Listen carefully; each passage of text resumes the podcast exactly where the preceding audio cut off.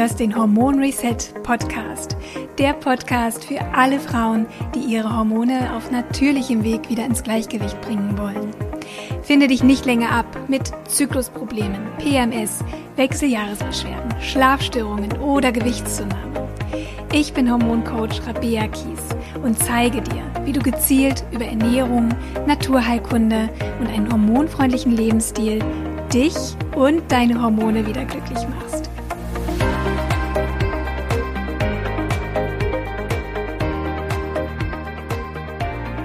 Herzlich willkommen zum Hormon Reset Podcast. Ich freue mich so sehr, dass du wieder dabei bist. Vielleicht weißt du schon, dass jede einzelne Zyklusphase mit ganz unterschiedlichen hormonellen Veränderungen einhergeht und damit verbunden auch sehr unterschiedliche Bedürfnisse in uns weckt, aber auch ganz unterschiedliche Stärken oder auch ganz besondere Fähigkeiten mit sich bringt. Und gleichzeitig können psychisch-emotionale Blockaden oder auch ein Leben gegen unsere zyklische Natur zu Zyklusstörungen führen, auch zu Schmerzen oder möglicherweise sogar unerfülltem Kinderwunsch. Und deswegen habe ich heute einmal die Wirtschaftspsychologin und Buchautorin Dr. Miriam Stark eingeladen. Denn Miriam beschäftigt sich vor allem mit ähm, der psychologischen bzw. psychosomatischen Betrachtung des weiblichen Zyklus und welche Wechselwirkung es geben kann zwischen Psyche und Zyklusbeschwerden beispielsweise. Und außerdem berät Miriam auch Unternehmen über den Wert und auch die Möglichkeiten der Umsetzung zyklusorientierten Arbeitens, zum Beispiel innerhalb eines Teams.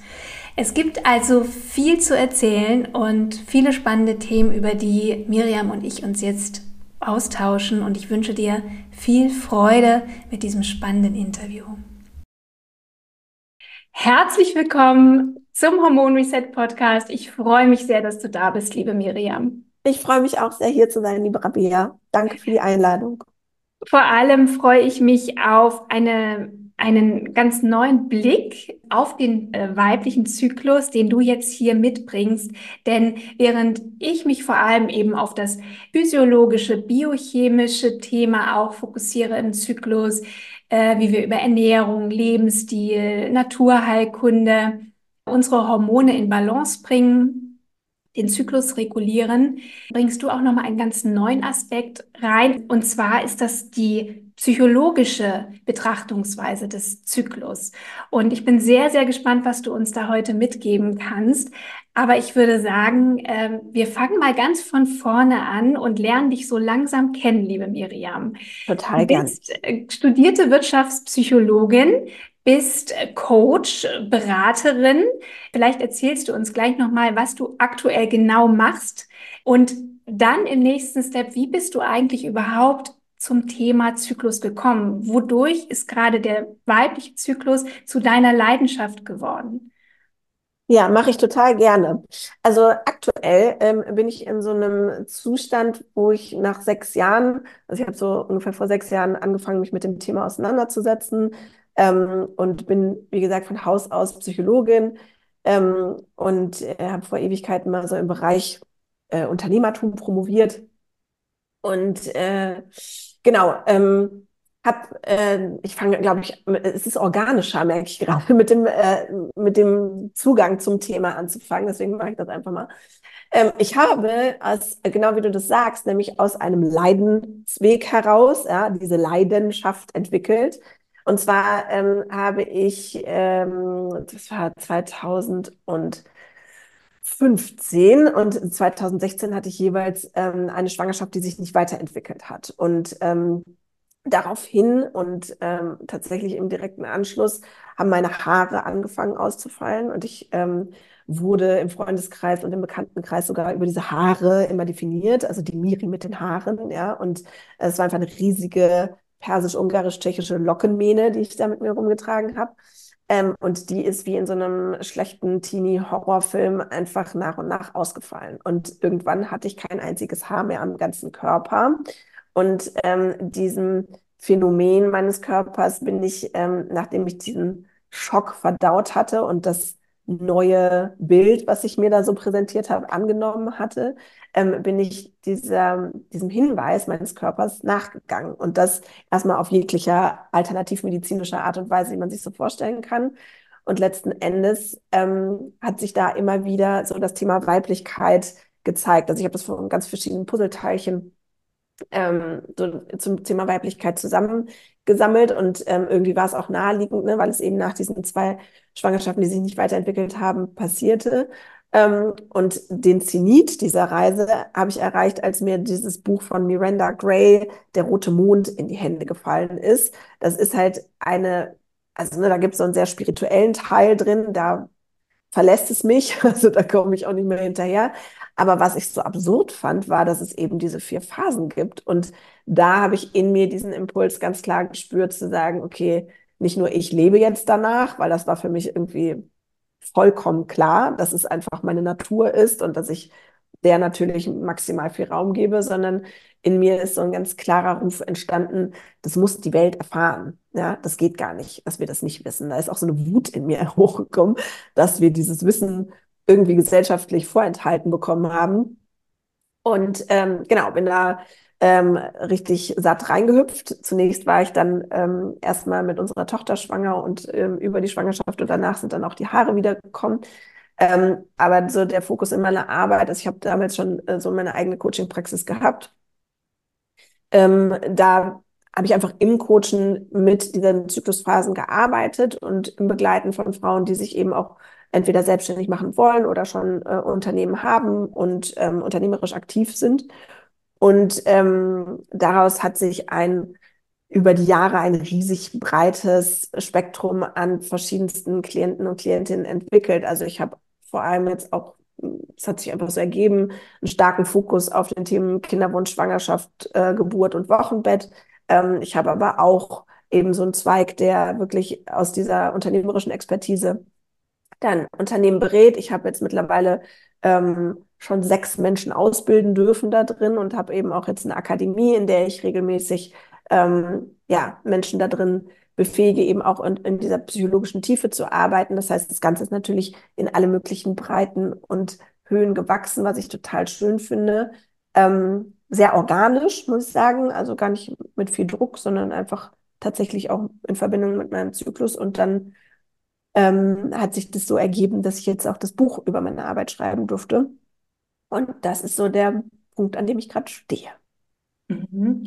Und du bist Begründerin des zyklusorientierten Arbeitens und Erfinderin des Begriffs zyklusorientiertes Arbeiten und Leben. So habe ich es auf deiner Website gefunden. Das stimmt. Und der Zyklusuhr. Ja, und der Zyklusuhr. ja, komm, dann das, lass uns das mal nicht einfach äh, nur Begriffe sein lassen, sondern erzähl uns doch mal, äh, was, was genau verstehst du denn unter zyklusorientiertem Arbeiten? Ähm, also zyklusorientiertes Arbeiten vor allem ist für mich ähm, die, äh, der respektvolle Einbezug der zyklischen Phasen und ähm, das Nutzen der Superkräfte, die da sind, aber auch das Respektieren der Themen und Bedürfnisse, die in diesen Zeiten einfach auftreten und gesehen werden wollen. Also in meiner Betrachtung des Zyklus ist, ist es ja so, dass es einfach ähm, verschiedene Phasen gibt, die, also vier, vier Phasen gibt, die eben verschiedene, ähm, mit verschiedenen archetypischen Anteilen verbunden sind, die über bestimmte ähm, Superkräfte verfügen können. Und wenn wir aber keinen Zugang zu diesen Superkräften haben, dann sind, äh, können diese eben blockiert sein von bestimmten Themen, die gesehen werden wollen. Und in dem Moment liegt unsere Aufgabe nicht da drin, super krass abzuliefern oder sehr stark im Außen zu sein, sondern eher da drin in uns zu kehren und dieses oder sich in uns zu kehren und dieses Thema zu heilen und oder zumindest anzugucken und mhm. dem Raum, Raum zu machen. Genau. Das ist so ähm, erstmal die, die ähm, ja, grobe Perspektive, wie ich Zyklus verstehe. Und äh, in Bezug aufs Arbeiten geht es darum, dass wir, ähm, und das ähm, ja, ich habe das mal in meiner Masterarbeit untersucht ähm, auf, auf, in Bezug auf das Thema Lügen. Wir haben so eine ziemlich krasse Spaltung in unserem Leben zwischen Privat- und Arbeitswelt. Und die fand ich schon in meiner Masterarbeit extrem schräg, weil ich immer gedacht habe, naja, du bist ja der gleiche Mensch. Ja, ob du jetzt da bist oder dort bist, ist der Wurst. Und ähm, äh, die Lisa Jaspers hat das auch mal so schön geframed, dass sie gesagt hat, ähm, dass sie sich wünscht, dass wir uns eben als ganzer Mensch mit zur Arbeit, also als ganzer Mensch eben auf der Arbeit auftauchen dürfen. Und ähm, dazu gehört für mich eben auch das zyklische Sein. Dass wir, das heißt, dass wir eben auch mit unseren Superkräften, mit den Qualitäten, die eben in dieser Zeit besonders im Vordergrund stehen, ähm, dass wir mit denen ähm, eben auch auf der Arbeit da sein dürfen. Das heißt, es geht dabei konkreter darum, sich wirklich über die Zyklusphasen auszutauschen und zu Zeiten, wo es eben um wo Rückzug oder Heilmomente gebraucht werden, und das kann man geschlechtsübergreifend auch implementieren, dass es da Gesundheitstage gibt oder Health Days gibt, die man sich nehmen kann, um sich eben um sich zu kümmern. Das ist so, das sind so, sage ich mal, die groben Stellschrauben des zyklusorientierten Arbeitens. Mhm. Äh, wir werden uns gleich noch mal ein bisschen mehr in die Themen reinarbeiten, die du gerade ein bisschen am Rande erwähnt hast. Also keine Sorge, liebe Zuhörerin, auch wenn jetzt vielleicht noch nicht alles ganz klar ist. Ähm, ich werde die Miriam noch weiter ausquetschen gleich zu all diesen Themen. Ähm, magst du, also das, das würde ja im Grunde bedeuten, dass wir vielleicht auch verschiedene Rollen spielen, in Spiele, Spiele in Anführungszeichen oder bedienen, die Frau, die ich im Arbeitskontext bin, die Frau, die ich im Privaten bin. Äh, ist das so gemeint? Ja, also das, das Problem ist, glaube ich, dass wir aus dieser patriarchalen Gesellschaft, die ähm, uns eine sehr limitierte ähm, Auswahl an Rollen bietet, nämlich nur die, die in der ersten Zyklushälfte stattfinden, also die Frau, die leistet und die Frau, die bemuttert, ja, ähm, wir uns häufig auf diese beschränken, weil wir einfach niemanden in der Gesellschaft haben, von dem wir äh, sagen können, boah, die, die, hat sich aber total inspirierend äh, in sich zurückgezogen, ja, und ähm, hat äh, ein ganz ja, ein ganz, äh, äh eine ganz tolle ähm, Lutealphase gehabt und das finde ich besonders inspirierend. Oder die hat super krass ihre Kreativität frei und wild ausgelebt oder die hat sich irgendwie ganz besonders gut ähm, äh, um, um sich während der Menstruation gekümmert. Also da sind wir ne, gerade auf einem, finde ich, sehr guten Weg. Also die Generation, die jetzt so heranreift, hat, finde ich, einen ganz anderen Zugang dazu. Ähm, was mich total freut und ähm, auch als Mutter total freut, weil ich weiß, dass das die Leute sind, auf die meine Tochter dann irgendwann ne, aufblicken wird und sich vielleicht auch an denen orientieren wird. Aber gleichzeitig kommen wir einfach aus einer Tradition, in der so unser, unsere ähm, Vorbilder und Rollenbilder einfach sehr stark limitiert definiert sind. Mhm.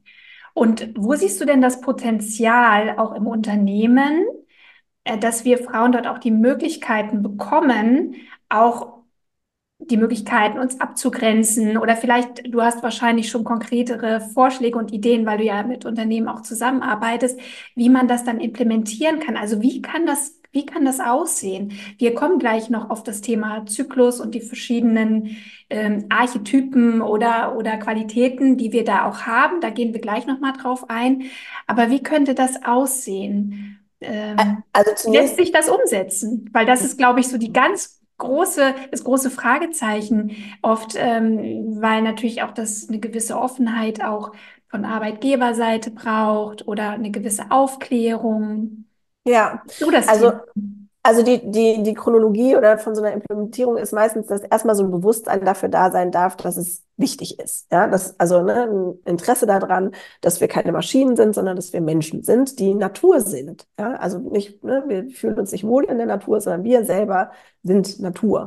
Und ähm, da, das ist so die Grundlage, dass es erstmal überhaupt die, ne, den Fokus überhaupt dazu gibt. Und dann ähm, darf es vielleicht auch den Wunsch danach geben, sein eigenes Unternehmen als sicheren Ort, also safer Space, ähm, eben aufzumachen. Das heißt, ähm, dass man auch verstanden hat, und das ist ja auch ähm, wissenschaftlich wunderschön belegt, dass es einen absoluten Zusammenhang dazu gibt, dass wenn du dich nur wenn du dich wirklich sicher fühlst, auch ähm, vollkommen an dein kreatives Potenzial drankommen kannst. Ja? Ähm, das und an dein, also an deine ganze Schaffenskraft und an deine Lust auch wirklich ähm, ja für das Unternehmen wahrhaftig arbeiten zu wollen so. Und ähm, wenn dieser äh, wenn diese Haltung und die Atmosphäre und der Wunsch nach diesem Safer Space schon mal da ist, dann ist das eine perfekte Grundlage und Ausrichtung, um sich da eben auch über ähm, die Zyklusphase auszutauschen. Denn, das weißt du ja selber sehr gut, also in dem Moment, wo man Zyklus sagt, sagt man Schoßraum und in dem Moment, wo man Schoßraum sagt, berührt man Schmerz. Ja, also wir leben einfach in einer Gesellschaft, die in ihrem Schoßraum wahnsinnig viel Schmerz gespeichert hat über Jahrtausende hinweg. Und in dem Moment, wo wir eben in diese Intimität reingehen, dann darf es vorher, dürfen wir vorher sicherstellen, dass wir uns da untereinander wohlfühlen. Also es ist einfach nicht ne, das Gleiche, als wenn wir über Zahnhygiene reden, sondern es geht da einfach um ein intimeres Thema.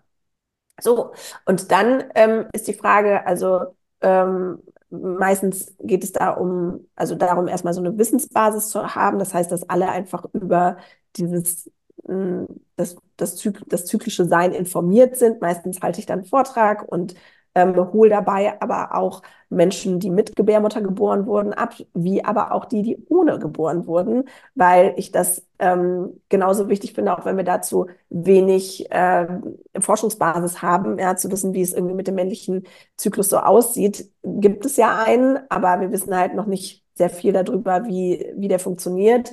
Und gleichzeitig glaube ich, dass einfach von dieser Perspektive, dass wir bestimmte Anteile in uns haben, dass wir bestimmte Bedürfnisse haben, dass die ihren Raum haben dürfen, dass wir davon eben alle profitieren dürfen. Und das ist in meiner Arbeit immer wichtig, dass ich, dass wir nicht irgendwie in diese spaltende Richtung gehen, zu sagen, oh, wir müssen jetzt nur die Frauen ähm, und nur die Menschen, die mit Gebärmutter geboren wurden, die pushen, sondern ich finde es wichtig, dass wir da ähm, einfach ganzheitlich arbeiten. Und dann, wenn man wieder eine Ebene tiefer geht, so auf Teamebene, ist es halt total schön, wenn es um diesen Austausch geht, zu sagen, in welcher Zyklusphase man ist, was gerade aber auch gut geht. Also ne, man kann ja auch in Zyklusphase 1 sein und vermeintlich super viel Kraft haben und gleichzeitig aber merken, nee, ist gar nicht so, mir geht's nämlich gar nicht so gut.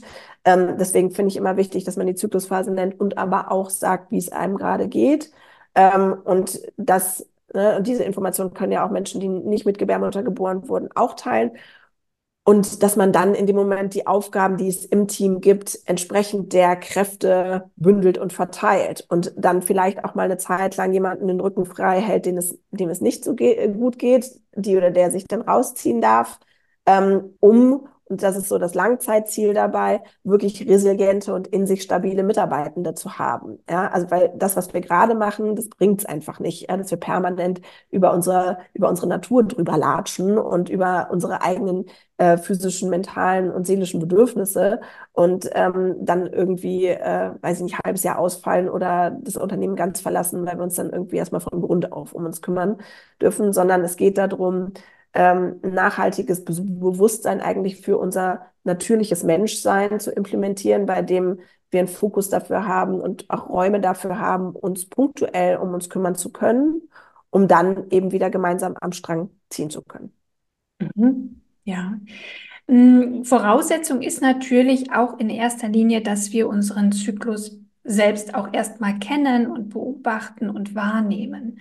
Genau. Und ähm, fangen wir doch mal jetzt im Persönlichen an. Vielleicht magst du uns mal deine Sicht auf den Zyklus schildern, also wie du den Zyklus betrachtest. Du sprichst ja auch von den Superkräften, mhm. ähm, die wir haben in bestimmten Zyklusphasen zum Beispiel. Und, mhm. und was bedeutet für dich Psychologie äh, mhm. des Zyklus? Mhm. Total gerne.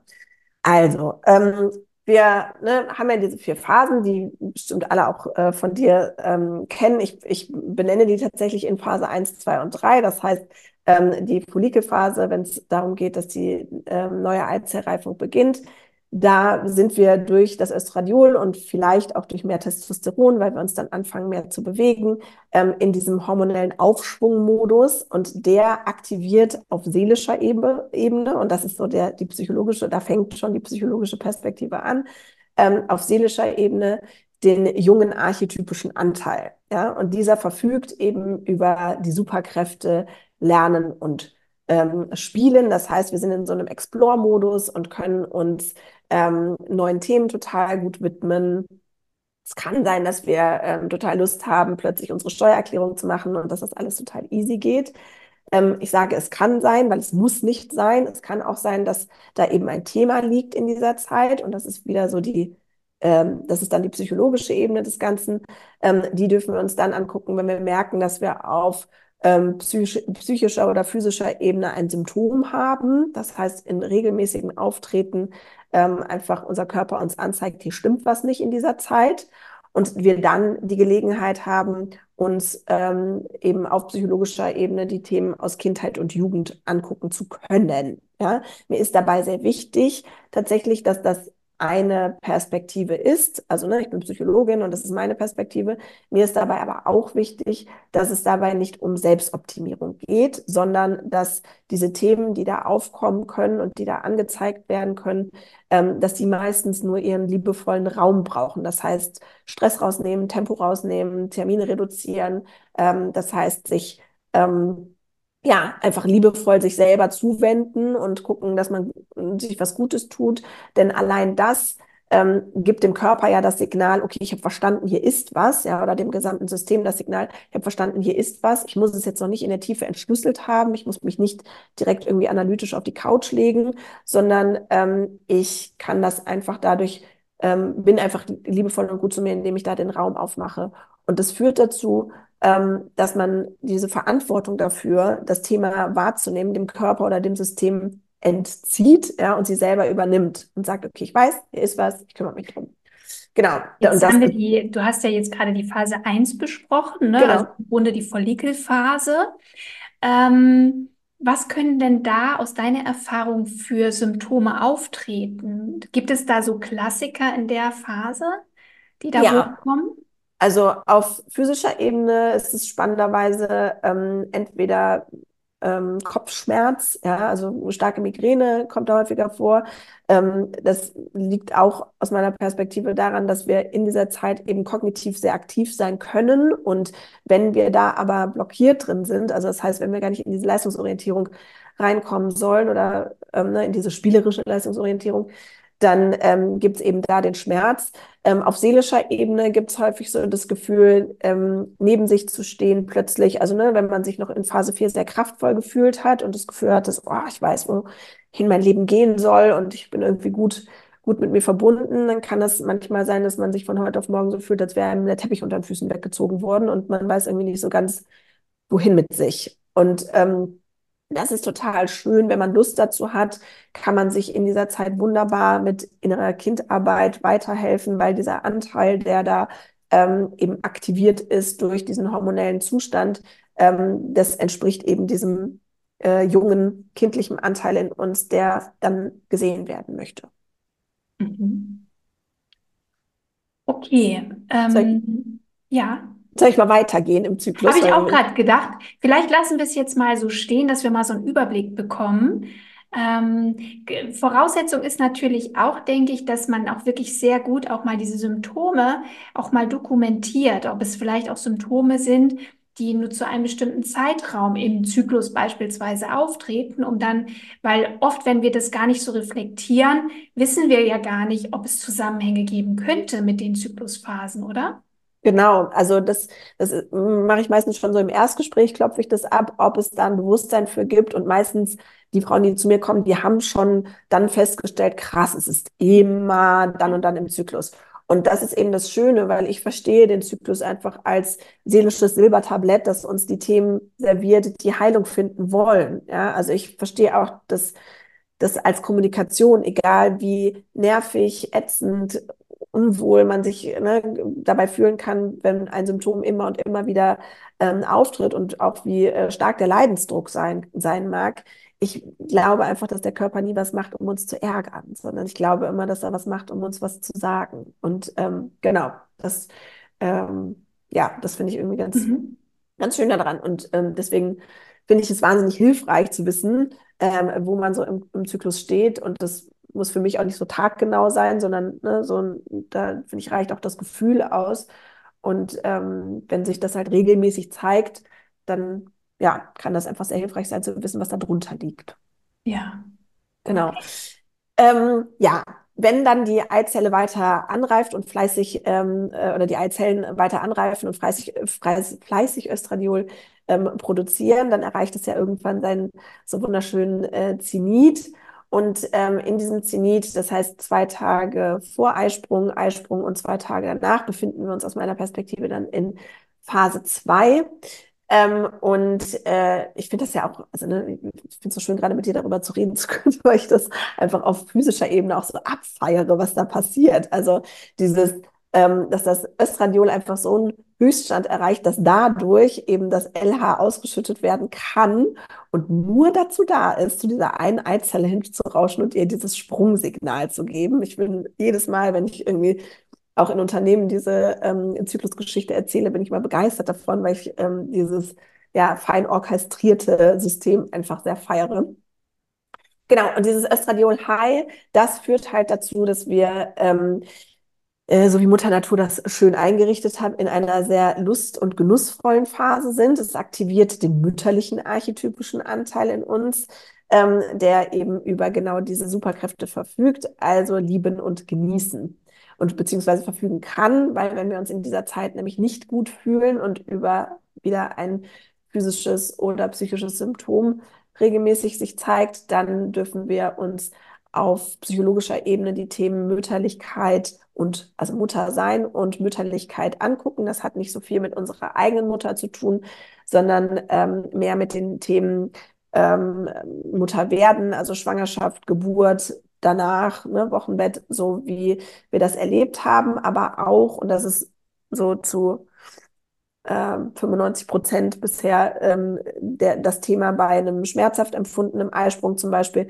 ist das Thema Kinderwunsch. Also ne, das ist wie so eine Verlagerung in dem Moment, wo das nicht genug Raum kriegt im Alltag und in der Beziehung oder ne, im eigenen Leben, dass doch ein, eine Art von Kinderwunsch da ist oder zumindest das Thema des äh, Kindhabens oder Nichthabens, ähm, kann das eben auch schmerzhaft äh, angezeigt werden vom Körper, dass es da Redebedarf gibt. Mhm. Und sind das Erfahrungswerte, dass du sagst, okay, das kann die Verbindung sein? Oder woher nimmst du die Verknüpfung, zum Beispiel eben auch in der, äh, in der Phase der Jungen, ich glaube, so nennst du sie, genau. du Phase, ist es eben die Verbindung zum inneren Kind, jetzt in der ähm, Ovulationsphase eher auch möglicherweise das Thema Mütterlichkeit, äh, Schwangerschaft, Kinderwunsch. Äh, woher nimmst du diese Verknüpfung zu diesen Themen? Das ist einfach die Erfahrung aus mittlerweile sechs Jahren äh, tiefen, also tiefenpsychologischer Coachingarbeit. Ja, das heißt, die Themen, die auftauchen, das, also ne, die Themen, die angesprochen werden, aber auch die Themen, die gesehen werden wollen und die behandelt werden wollen, wenn du die in Relation zur Zyklusphase setzt, und äh, die frage ich halt in jeder Coaching-Session bei meinen Klientinnen mit ab, dann zeigen sich diese Themen. Ja, und also das ist im Grunde deine, deine persönliche empirische Erfahrung mit deinen Coaches. Ja. Mhm. Okay. Genau, also ich habe das bewusst nicht wissenschaftlich validieren lassen oder beziehungsweise selber nicht wissenschaftlich validiert. Wenn sich dazu jemand berufen fühlt von außen, herzlich gerne.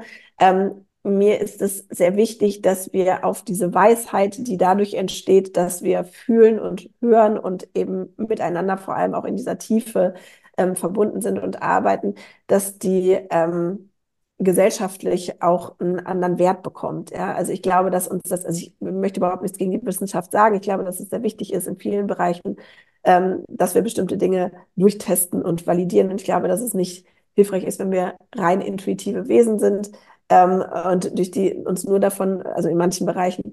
Ähm, und gleichzeitig glaube ich, dass es einfach ähm, meiner Arbeit selber widersprüchlich wäre, wenn ich jetzt anfangen würde, äh, mich wissenschaftlich nochmal überprüfen zu müssen, sondern mhm. ich bin, also ne, die, die, der Erfolg meiner Arbeit und ähm, die, ja, äh, die Heilungsprozesse meiner Klientin, die sprechen dann für sich. Ja, absolut. Nein, ich wollte nur einfach den, den Bezug einfach nochmal herstellen. Also ist das sozusagen auch, ich sage jetzt mal, dein, dein persönliches Konzept, deine persönliche Herangehensweise mit dem Zyklus auch zu arbeiten und den psychosomatischen Themen, die sich da auch entwickeln können. Ne? Genau. Also das ja. ist sozusagen wie die, die, die Eintrittsleiter in die Tiefe, mhm. wenn du so willst, ja, ja, Zu, dem, zu dem, was ich eigentlich zeigen will. Und ähm, genau, also meistens ist es ähm, dass ähm, äh, Frauen zu mir kommen mit einem bestimmten Symptombild und ähm, auch dann schon so eine Idee haben, woran das liegen könnte. Aber, und da können wir gleich nochmal drauf gucken, in Phase 3, die ja so ein bisschen komplexer ist, ähm, äh, da geht es halt meistens dann, also wenn, wenn wir zum Beispiel in Phase 3 sind oder da ein PMS-Thema oder sonst was da ist, dann ist für mich vollkommen klar, dass es im, im Zusammenhang mit der Berufung steht und mit dem Ausleben der eigenen Schaffenskraft. Und ähm, genau, und das, das liebe ich halt, wenn ich dann meine unternehmerische Expertise mit diesem Wissen verbinden kann und wir dann zum Beispiel äh, wunderschöne Unternehmen entwickeln und ähm, ja, Selbstständigkeiten entwickeln mhm. und diese Schaffenskraft rauslassen. Genau. Ähm, genau, wir sind in Phase 3. Ähm, du hast, du hast kurz schon angedeutet, das ist ja eine sehr sensible Phase für viele Frauen. Ähm, in Richtung Periode dann auch PMS geprägt häufig. Ähm, was sind denn so deiner Erfahrung nach so ganz typische Symptome, die auch häufig bei deinen äh, Coaches auftreten?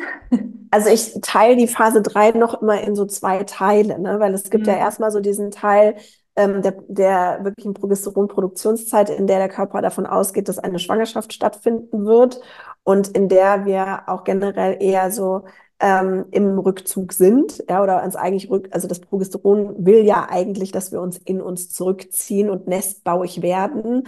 Leider haben wir, wie gesagt, dafür kein gesellschaftliches Ideal, so dass wir ähm, das mit Leichtigkeit tun könnten. Und da ist schon so der erste eingebaute Stolperstein, den es gibt, wo wir einfach ähm, dieses Bedürfnis nach mehr Innenschau. Ja, es geht da nicht darum, dass wir uns irgendwie äh, den Kopf über die, äh, Quatsch, die Bettdecke über den Kopf ziehen und irgendwie nicht mehr mit irgendwem im Außen reden, sondern es geht halt darum, ähm, dass es eine Zeit gibt in unserem Zyklus, die dafür vorgesehen ist, dass wir uns mehr mit uns selber und unserem Innenleben auch beschäftigen. Ja, und die wird eingeläutet eben durch diese, durch dieses, äh, diese Nestbaufunktion und Progesteron hat ja auch so eine sedierende Wir Wirkung. Das heißt, also wir sollen auch gar nicht viel im Kopf ähm, abhängen. Ja, wir, wir dürfen uns eben das, was das Progesteron auch mit der Gebärmutter macht, also die Gebärmutter-Schleimhaut ähm, mit Blut befüllen, Körpertemperatur hochdrehen, also es muckelig machen. Ja,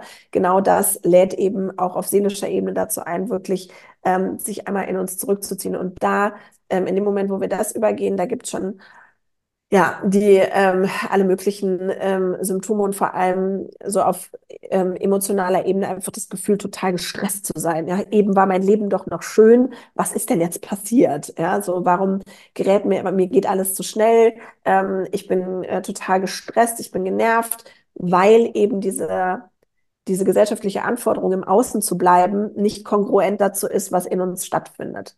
Das ist so das Typische, was irgendwie in, im ersten Teil ähm, los ist, was wir, was wir auch noch haben, das ist nochmal so eine ähm, psychologische Ebene tiefer vielleicht betrachtet, dieser Wechsel von dem mütterlichen Archetyp in einen sich zurückziehenden kann auf individualpsychologischer Perspektive ähm, dazu führen, dass wenn wir, wenn wir zum Beispiel jemanden haben, der eine depressive Mutter hatte und diese sich zurückziehende Mütterlichkeit als was Negatives erlebt haben, dann kann auch das eine Hürde sein, sich in dieser Phase wohlzufühlen oder wirklich in diesen Rückzug reinzugehen. Ne? Also gerade dieser Wechsel von Mütterlichkeit ne, in einen Rückzug, wenn da es einen emotionalen Trigger bei der Person gibt, aber auch in der Partnerschaft. Ja? Also auch der Mann, der erlebt, dass sich eine Frau aus ihrer Mütterlichkeit zurückzieht, ja, kann dadurch getriggert sein von der sich abwendenden Mutter.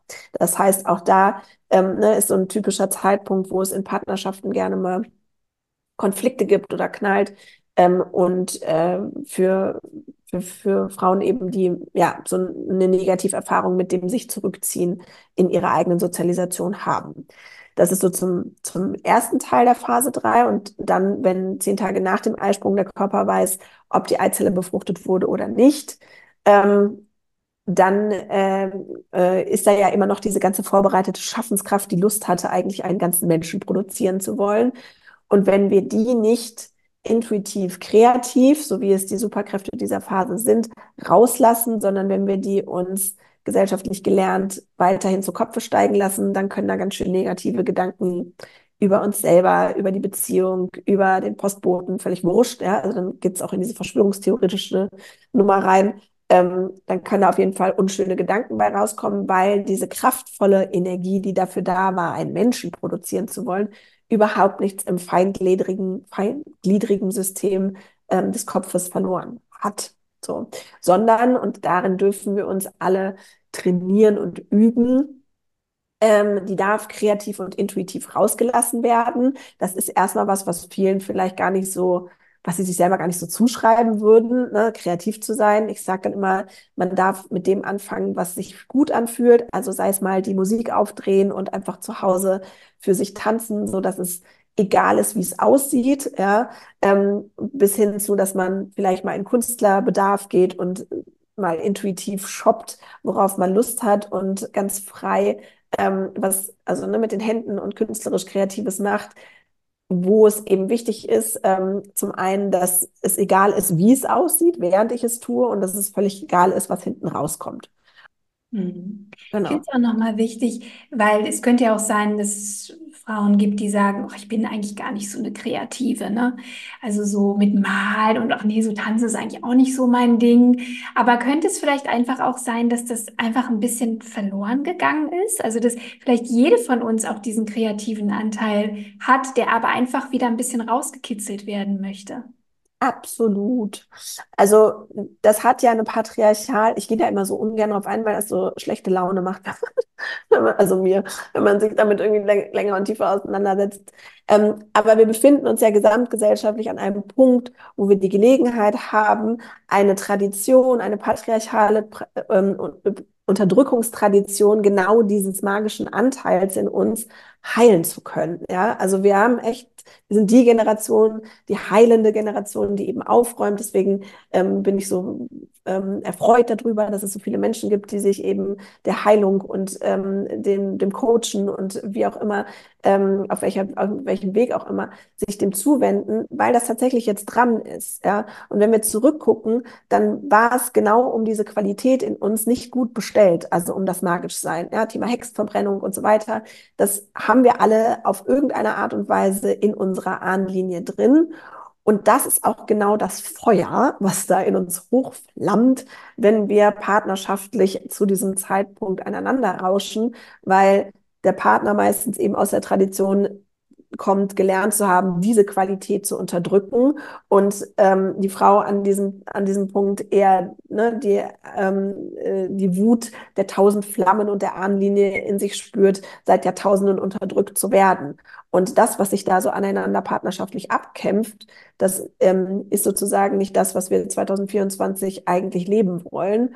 Und das ist eine riesige Aufgabe. Ne? Also ich ähm, finde auch, dass das ähm, Enkodieren und das Auflösen dessen, was hinter dem PMS-Symptom steht und diese tatsächlich sich in diese Urschaffenskraft, Magie reinzutrauen und die sichtbar werden zu lassen, das ist kein Wunder, dass das uns nicht leicht fällt, weil wir einfach seit Jahrtausenden gelernt haben, dass das verdammt gefährlich ist. Ja, und deswegen finde ich immer wichtig, dass man da ganz liebevoll und achtsam mit sich ist und die kleinen Schritte auch feiert, weil das einfach äh, historische Arbeit ist, die wir hier leisten und äh, Geschichte umschreiben bedeutet.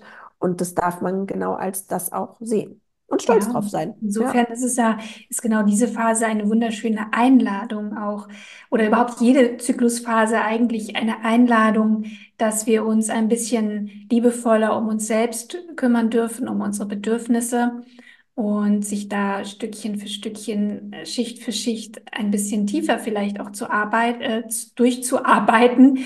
Und da holst du natürlich auch, vor allem dann auch in der Tiefe, äh, deine, deine Frauen ab, mit denen du auch arbeitest. Ne? Ja. Und das ist ja gut so, also weil wir haben natürlich zu bestimmten Themen nicht immer den Zugang ohne professionelle Unterstützung.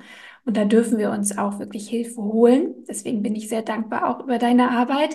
Ähm, Genau. Ich auch, ich auch über deine, weil ich das, ähm, wir hatten da ja auch mal im Vorgespräch kurz drüber geredet. Ich finde, dass es einfach jeder Zugang, den es äh, ne, zum zyklischen Sein ähm, gibt, dass der ähm, wichtig ist und wunderschön ist. Also nicht jeder, also ich bin Psychologin und es gibt äh, völlig berechtigt Menschen, denen das viel zu tief und viel zu komplex und viel zu, ähm, weiß ich nicht, komisch ist und nicht nachvollziehbar ist. Und ich finde das wichtig, dass wir den Zyklus von unterschiedlichen Perspektiven betrachten. Ja, und wenn ähm, die physiologische Perspektive sich erstmal erstmal oder überhaupt besser anfühlt, dann finde ich, ist es wunderschön, wenn man den Zugang wählt. Ne? Da ist Jeder. Ja, und, und es ist ja auch tatsächlich so, dass es Frauen gibt, die ihrer Meinung nach alles richtig machen. Also die ernähren sich perfekt, die machen alles und trotzdem bleiben die Beschwerden.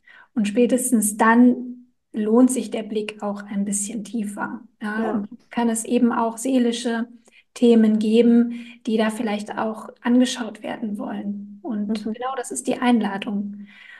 Und gut, ähm, schön. Wir sind jetzt in Phase 3.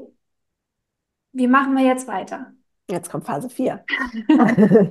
Also wenn, ähm, genau, wenn der Körper ja verstanden hat, dass das ganze Eizellranreifungs- und die ganzen Mühen, ähm, die der Körper da auch reinsteckt, ne, ähm, wenn die eben nicht ähm, sich in der geplanten Befruchtung der Eizelle auflösen und ähm, diese Schaffenskraft dann da liegt. Und wenn wir die, und das finde ich eben das Spektakuläre, aber auch wirklich rauslassen und nutzen, dann gleiten wir ganz sanft in die Phase 4, dadurch, dass das Progesteron ja sinkt und ähm, dann das Signal auf diesen Progesteron-Tiefstand gegeben wird, dass die Gewerbeunterschleimhaut sich lösen kann und die Blutung einsetzt. Das heißt, also auch für alle, die ein Thema haben in dieser Übergangszeit, ja, da dürfen wir immer hinschauen, was hat sich in Phase 3 noch nicht vollständig gelöst, gezeigt, durfte nicht raus, weil, also, ne, da gibt es häufig so diese physischen und äh, psychischen Symptome. Ach so, da, da hatten wir noch, äh, vielleicht noch mal, dürfen wir da noch mal kurz hingucken in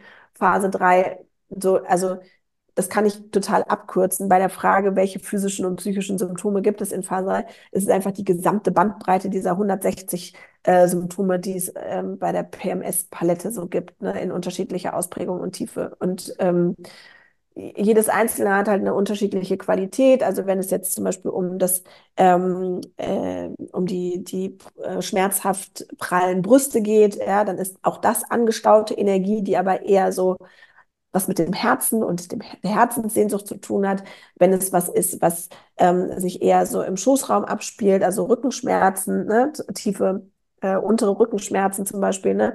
Auch da gibt, gibt es eher so diese angestaute Lust und aber auch Lust in Bezug auf Schaffenskraft, Lust, ähm, die raus möchte, ähm, wenn es äh, so in Richtung depressive Verstimmungen geht.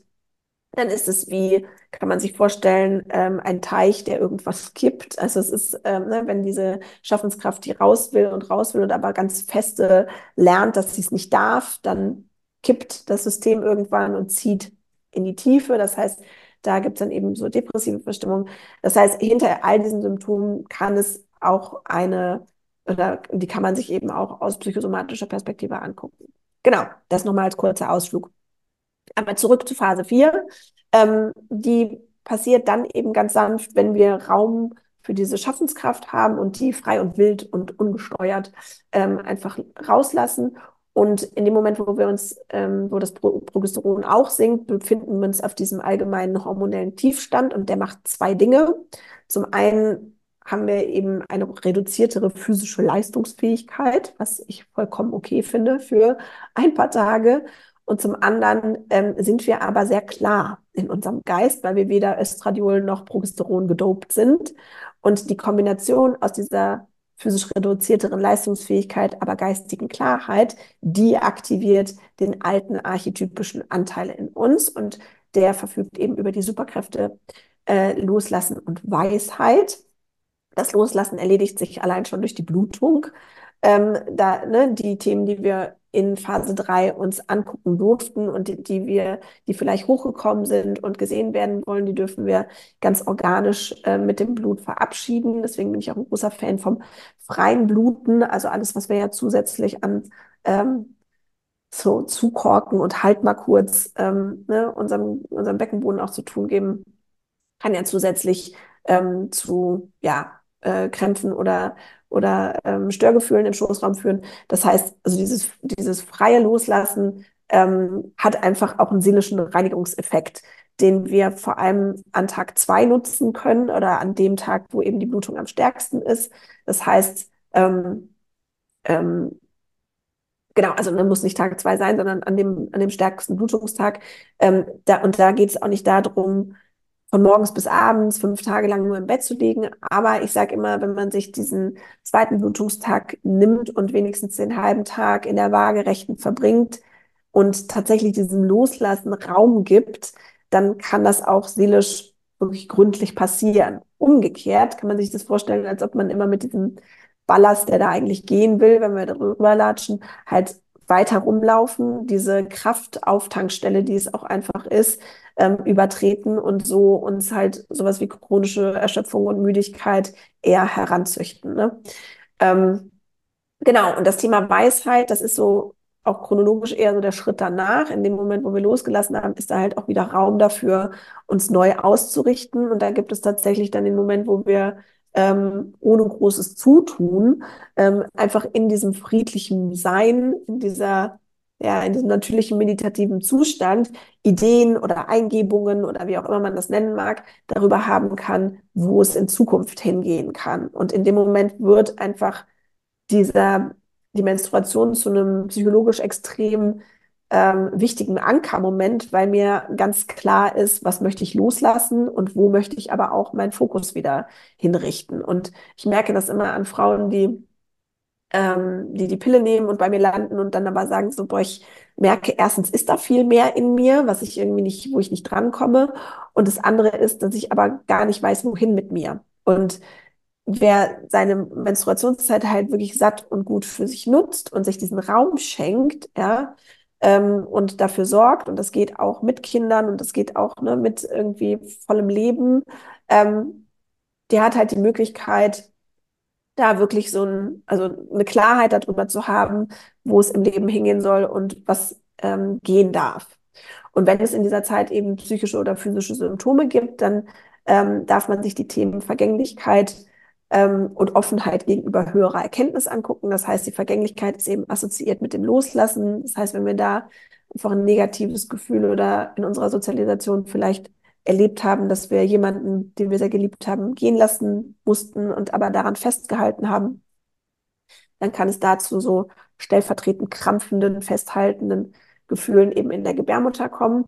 Ähm, und bei dem Thema Offenheit gegenüber höherer Erkenntnis, da geht es darum, sich dieser Weisheit, über die wir verfügen, ja, auch wirklich zu öffnen und äh, den Mut zu haben, die Dinge, die sich vielleicht im Leben ändern wollen, die auch zuzulassen. Ja. Und wenn wir uns dieser vielleicht auch spirituellen, ähm, aber Offenheit vor allem, wenn wir uns der verschließen, dann kann es sein, dass der Körper einfach ein bisschen mehr nochmal ähm, das unterstreicht mit einer starken Blutung oder auf jeden Fall damit, ähm, dass es ja, deutlich wird, dass wir uns in dieser Zeit eben auch mehr öffnen dürfen.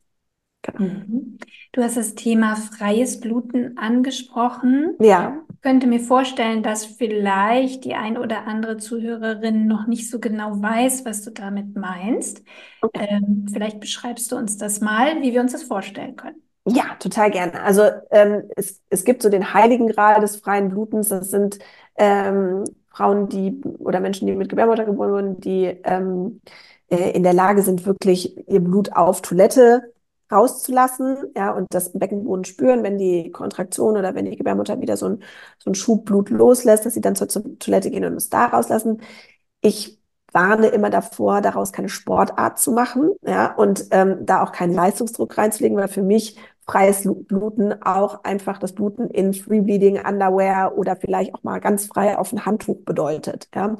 Das heißt, alles, was man als Menstruationshilfsmittel äh, benutzt, äh, an Tasse, Tampon, irgendwas, was man reinschiebt, kann einfach eine zusätzliche Leistung vom Beckenboden und von der Vagina erfordern, weil es eben halten muss und ähm, auch vielleicht mal mit so einer gesamtgesellschaftlichen Heilungsperspektive. Es unterstützt einfach auch das Narrativ, dass es was zu verstecken gäbe an diesem Blut. Und das finde ich persönlich einfach nicht cool. Und ich glaube, dass es also tatsächlich empowernd ist, frei in seine Free Bleeding Underwear reinzubluten, ja, weil man, also weil das einfach ein ganz natürlicher Prozess ist. Der Körper möchte halt was loslassen und möchte nicht was loslassen und heimlich dabei was auffangen, damit es keiner sieht. So, ja? Und dem Körper den Raum zu geben, dafür das zu tun, ähm, ist was Wunderschönes. Also ich verstehe auch, da, dass man dafür Zeit braucht. Ich habe auch erstmal einen Sonntag lang mit meinem Höschen zu Hause verbracht, bis ich dem äh, vor zehn Jahren oder so, äh, bis ich dem vertraut habe. Aber dann so die ersten Male blutend äh, über die Straße zu gehen und zu sagen, ja Mann, guck mich an, äh, ich gehe und blute. Und äh, das hat schon echt, finde ich, einen empowernden Effekt auch. Mhm.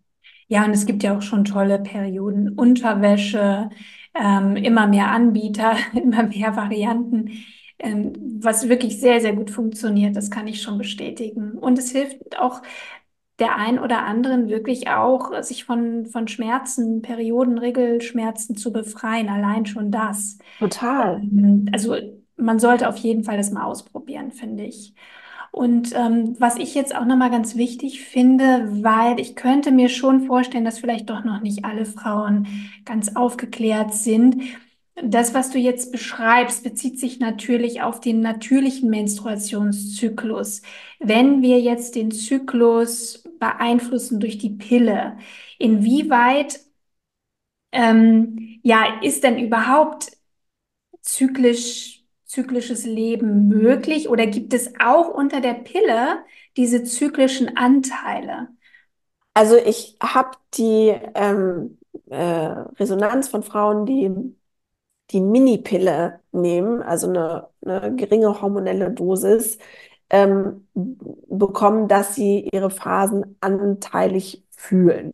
Ich verstehe das physiologisch nicht, weil also ne, bei der Minipille vielleicht noch, aber bei der Pille ist es eigentlich nicht möglich, sein gesamtes zyklisches Spektrum fühlen zu können, weil die Pille ja ähm, durch die ähm, Kombination ähm, von äh, Gestagen und ähm, Östradiol in Phase 1 hält, ja, und es eigentlich immer nur eine Abbruchsblutung ist oder beziehungsweise eine Entzugsblutung ist, wenn wir die Pille eben weglassen. Das heißt, es ist eigentlich eine Erfindung ja auch der Industrialisierung, die dazu geführt hat, uns leistungsfähig zu halten. Wir befinden uns in einer Dauerphase 1 ähm, und erleben aber die anderen Anteile nicht. Und das führt meiner Meinung nach dazu auch eben, dass äh, es diese Orientierungslosigkeit gibt oder auch vor allem das dringende Bedürfnis danach, mehr von sich spüren zu können. Mhm. Bei, bei der Spirale ähm, ist es unterschiedlich. Ähm, da gibt es aber, weil die eben, also vor allem die Hormonspirale, wenn die eben lokal wirkt, da gibt es ähm, schon eher so, dass, ähm, dass es eben eine, äh, dass es ein zyklisches Gefühl oder eine zyklische Empfindung gibt, die ist aber auch manipuliert. Also ähm, vielleicht nochmal wichtig, so wenn man stillt, wenn man Schwangerschaft hat auch einen Zyklus, aber ähm, der ist dann äh, intensiver und größer auf die Trimester bezogen ähm, in der Stillzeit, in der Perimenopause, in der Postmenopause, aber auch bei Amoureux. Ähm, also wenn keine hormonelle Manipulation im Körper stattfindet, dann kann man, sobald man seine Menarche hatte, ähm, seinen Zyklus spüren. So, das ist dann eine Frage eben dieser ähm, inneren Verbindung und dieser, ne, die, diese verschiedenen Qualitäten und archetypischen Anteile finde ich dabei sehr hilfreich, weil man dann ein Bild und ein, wie so ein äh, pack an dazu hat, zu wissen, okay, wo bin ich jetzt hier überhaupt ähm, und nach was fühle ich mich denn mehr. Ähm, genau, aber äh, das ist eben äh, auch in den anderen Zeitpunkten möglich, weil man sich das vorstellen darf, wie so emotional konditionierte Schienen, auf die wir halt mal gesetzt wurden durch diesen Rhythmus, der regelmäßig in uns abgelaufen ist und dieser Takt bleibt. Ja, außer wenn wir durch andere hormonelle Einflüsse ähm, zum Beispiel wie Schwangerschaft oder dann ähm, aber auch die Pille da eine Veränderung drin haben. Ja, also äh, die Gestagenpille, die Minipille, die, das ist halt ein reines Gestagen und es kann vorkommen, dass da auch immer mal ein Eisprung stattfindet. Äh, nur kann eben keine Schwangerschaft entstehen. Das heißt, es kann schon sein, dass vor allem so in den ersten, in der ersten Phase ähm, auch noch mal so ein Empfinden auch da ist, aber über den Zeitraum der Einnahme kippt eben auch das hormonelle Verhältnis und es werden immer weniger Eisprünge und leider Gottes dadurch eben auch eine Östrogendominanz, die entsteht unter der Pille. Also eine Verschiebung tatsächlich auch der Hormonverhältnisse und auch die Spirale wirkt eben nicht lokal. Das wird immer wieder ähm, behauptet, aber die Hormone kommen natürlich in den kompletten Blutkreislauf und müssen entsprechend auch entgiftet und ausgeschieden werden. Insofern ist es nicht lokal, es wirkt systemisch und kann hier auch wieder diese Östrogendominanz verstärken. Ähm, was dann eben die typischen Beschwerden auch verursacht, die Frauen irgendwann auch unter der Pille bekommen. Es gibt natürlich auch Frauen, die gut dabei wegkommen, Gott sei Dank, aber viele Frauen vertragen sie eben auch nicht oder spätestens beim Absetzen kommt dann natürlich umso mehr die hormonelle Verschiebung zu Vorschein. Also Genau, also es kann schon sein, ne, dass je nachdem, was man da vielleicht auch für ein Produkt nimmt, ne, ob Minipille oder, oder nicht, oder ja, je nachdem, wie intakt natürlich auch die Eierstöcke sind. Es kommen ja auch immer wieder die Fragen von Frauen, die eine Gebärmutterentfernung hatten. Ne? Habe ich, also habe ich eigentlich noch einen Zyklus? Mhm. Und wir gehen schon davon aus, dass es durchaus noch einen Zyklus gibt, weil natürlich die Eierstöcke weiterhin auch Follikel produzieren. Ja, und also das ist auch das, was ich so auf, ich finde das total schön, gerade weil ich selber, ähm, also ne, deine Expertise total schätze und ähm, das äh, voll wertvoll finde, dann, also auch für mich selber nochmal zu, ne, da ähm, genau drauf gucken zu können, ähm, beziehungsweise verstehen zu können, warum es eben bei manchen Frauen, die die Minipille nehmen, die bestätigen so, ich spüre meinen Zyklus noch zwar leichter als vorher und manche aber eben sagen so, nee, irgendwie ne, merke ich, da, da ist schon gar nichts mehr.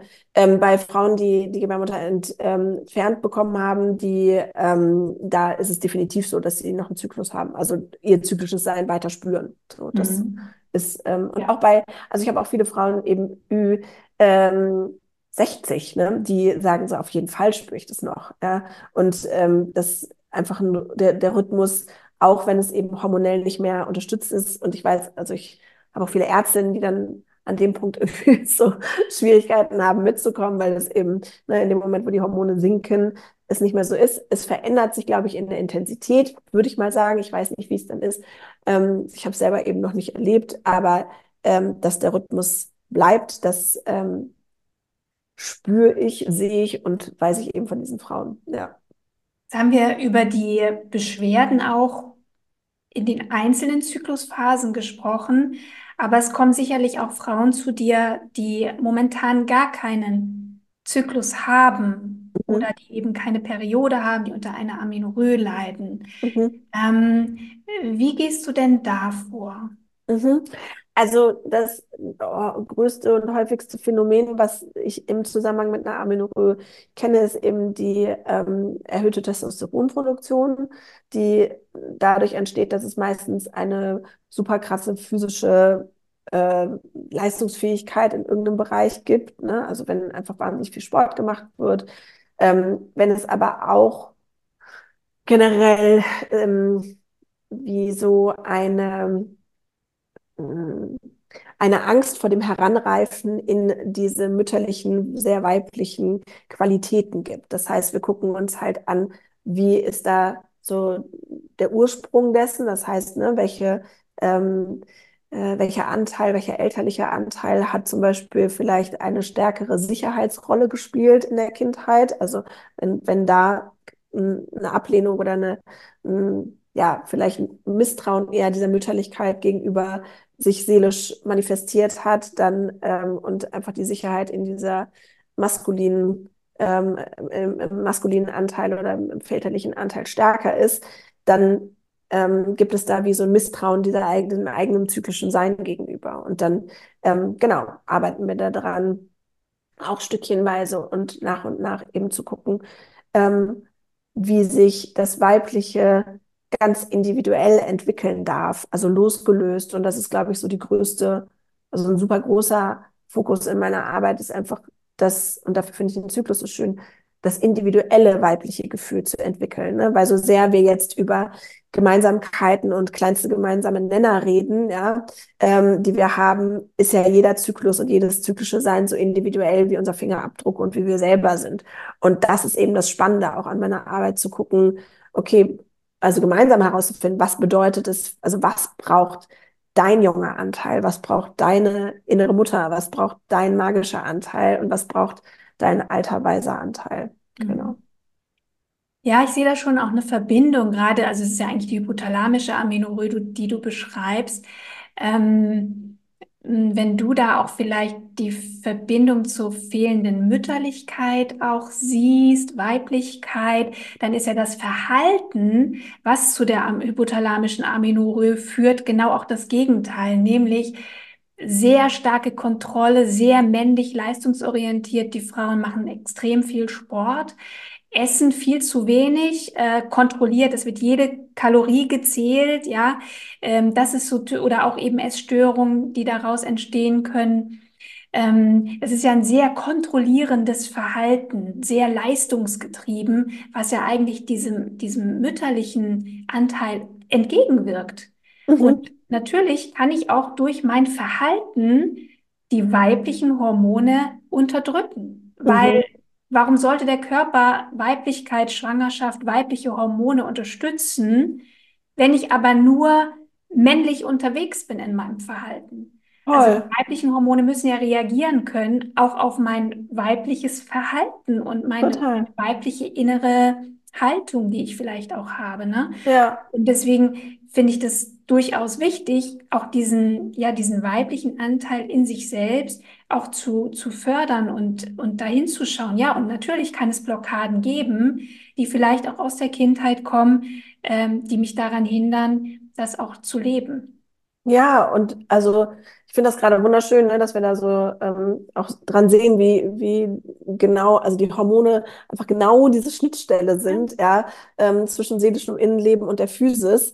Was ich auch noch sagen wollte, ist, dass diese, also in der Generation, in der wir jetzt stecken, ist halt häufig auch so eine Ablehnung gegen dieses altradierte weibliche Rollenbild da, ne? weil wir wollen irgendwie nicht mehr die Frauen sein, die hinterm Herd stehen und wir wollen irgendwie nicht ne, die Mütterchen sein und ähm, es fehlt oder es bilden sich halt jetzt gerade alternative Konzepte, ja, die super wichtig sind, um eben überhaupt eine Lust zu haben, weil wenn wir wissen, okay, meine Mutter war immer die, die das so und so gemacht hat, aber ich will das einfach nicht, ja, und ich merke, in dieser Gesellschaft werde ich auch für meine ne, eher testosteronartige Leistungsfähigkeit ähm, werde ich eher dafür gefeiert. Ja gut, dann gibt es überhaupt keinen Grund für mich, das Weibliche irgendwie groß auszubauen. Es entsteht aber irgendwann, spätestens beim Kinderwunsch oder wann auch immer, eben genau dieser Leidensdruck. Ne?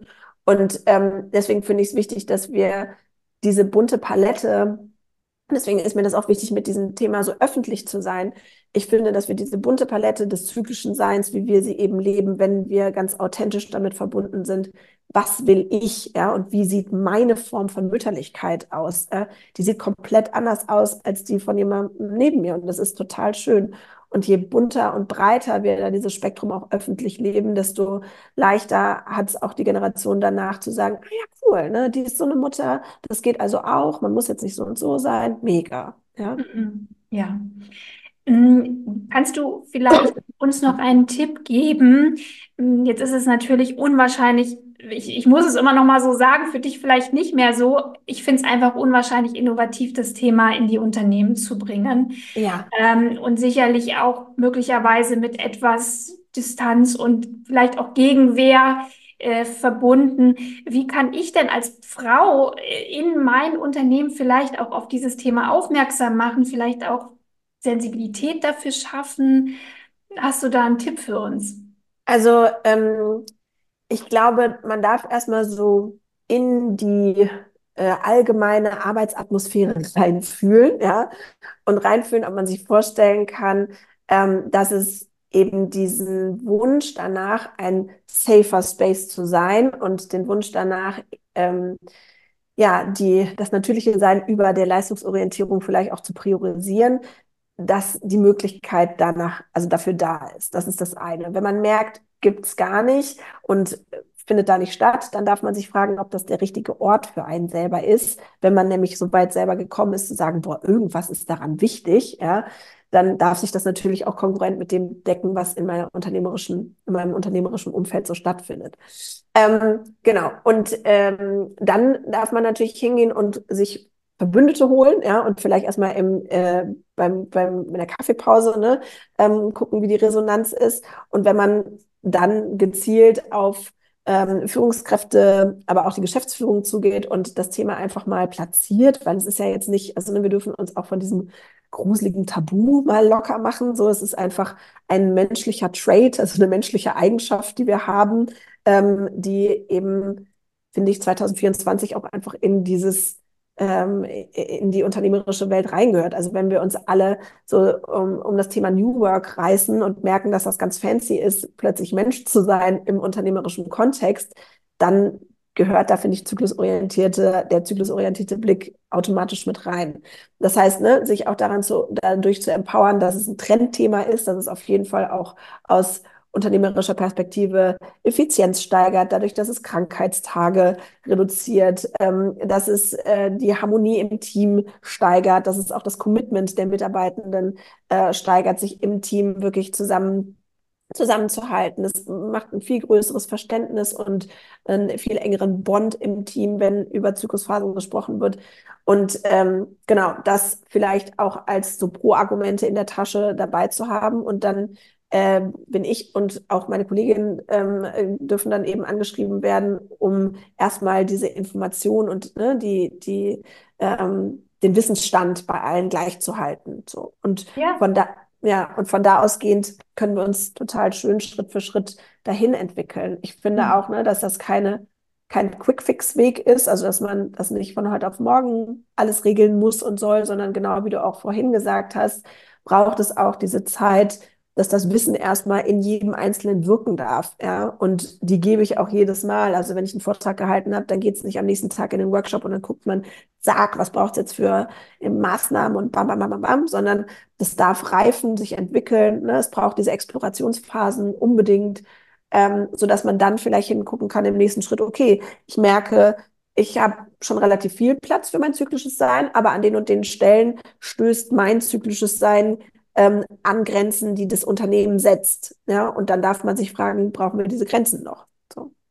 Wobei ich auch sagen würde, auch Unternehmen, die nicht offiziell zyklusorientiert arbeiten wollen oder nicht das Interesse haben, auch da kann ich in meinem, in meiner Arbeitsbubble zyklusorientiert arbeiten. Das geht dann vielleicht nicht so super als Team, aber ich kann mich selber fragen, was braucht mein innerer Anteil heute, damit ich diese Excel-Tabelle auf magische Art und Weise füllen kann. Ja? Brauche ich dafür Pausen im Park? Brauche ich dafür irgendwie eine krasse Musik auf den Ohren? Brauche ich dafür ein ganz besonders Special Snack? Ja, also ähm, sich aus dieser Situation, die man hat, kann man auch eben in Verbindung mit diesem Anteil und darum geht's im Endeffekt. Ja, also dass wir einfach nicht über etwas in, über ein Bedürfnis in uns drüber gehen, um im Außen auf eine gewisse Art und Weise eben eine Rolle zu spielen oder zu performen, sondern in Verbindung mit dem An Anteil auch diese Arbeit zu machen, auch in einem Umfeld, was jetzt nicht besonders zyklusorientiert das Arbeiten offen gegenüber das ist. Das stimmt, genau. Geht ja vor allem auch erstmal um das Thema Mitgefühl für sich selbst. Genau. Und das ist, das ist für viele auch schon echt eine Hürde, weil wir das so irgendwie verlernt haben, nicht beigebracht bekommen haben. Und das ist, glaube ich, schon der, der erste wichtigste Schritt. Ja. Miriam, wir sind schon ganz schön über die Zeit. Ja, ich habe mich noch ein bisschen länger mit dir unterhalten, aber ich glaube, wir machen hier einfach mal einen Stopp. Ich glaube, wir haben echt, ich hoffe zumindest, ähm, meinen Hörerinnen viel mitgeben können. Auch einen Einblick vielleicht auch in deine Arbeitsweise und vielleicht kann man ja tatsächlich dich auch mal kontaktieren, Fragen ins Unternehmen holen. Du machst Vorträge. Ähm, ich habe selber ja auch schon die Erfahrung gemacht, dass immer mehr Unternehmen auch offen sind. Also ich werde auch immer mehr zu Vorträgen eingeladen rund ums Thema Hormone, Frauengesundheit. Also ich spüre, das Thema öffnet sich und das mhm. finde ich ganz, ganz toll. Total. Und ähm, da hast du natürlich auch äh, deinen Platz. Und ähm, ich würde sagen, ich vermute mal, deine Website, da findet man natürlich alle Infos über dich, äh, ja. äh, über deine Angebote. Äh, mhm. Dein Buch werde ich natürlich verlinken, Natural Flow, wie du die mhm. Psychologie deines Zyklus für dich nutzt. Da kann man noch mal ein bisschen tiefer auch in die einzelnen Phasen einsteigen. Du arbeitest auch mit einigen Beispielen aus deiner Praxis. Das finde ich sehr, sehr plastisch. Und ja, was, was gibt's noch zu sagen, Miriam?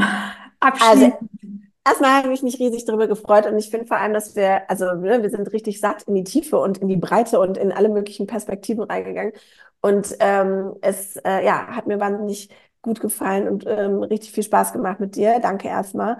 Und ich wünsche einfach jeder Person, die äh, mit Gebärmutter geboren wurde, aber auch die, die ohne geboren wurde, gebo geboren wurden, dass wir uns, ähm, dass wir den Mut haben, in einer Gesellschaft, die einen starken, digitalisierten, leistungsorientierten Fokus hat, ähm, dass wir den Mut haben, uns unserer Natur wieder zuzuwenden. Und ähm, ich glaube, dass das wunderbar auch genauso miteinander harmonisiert. Ja, also ich glaube nicht, dass wir jetzt alle wieder zurück in die Steinzeit müssen und aussteigen müssen und irgendwie alles hinter äh, jegliche Errungenschaft ähm, hinter uns lassen müssen, sondern ich glaube, dass wir uns einfach nur ähm, mehr Raum schaffen dürfen und dass wir das alle brauchen und es uns allen gut tut und ich mir von ganzen oder jedem, der sich auf diesen Weg begibt, ähm, ja, ganz viel Kraft und Liebe schicke. Dankeschön, liebe Miriam. Ich werde die Links zum Buch und zu deiner Website in die Shownotes setzen und ja, hoffe, dass natürlich ähm, weiterhin ganz, ganz viel und viel, viel mehr Menschen sich auch mit dem Thema Zyklus beschäftigen und das immer mehr auch ähm, Einzug hält in die Unternehmen und bin mir ganz sicher, dass das so kommen wird. Und letztlich leistest du ja auch einen ganz, ganz großen Anteil daran. Vielen, vielen Dank. Danke dir.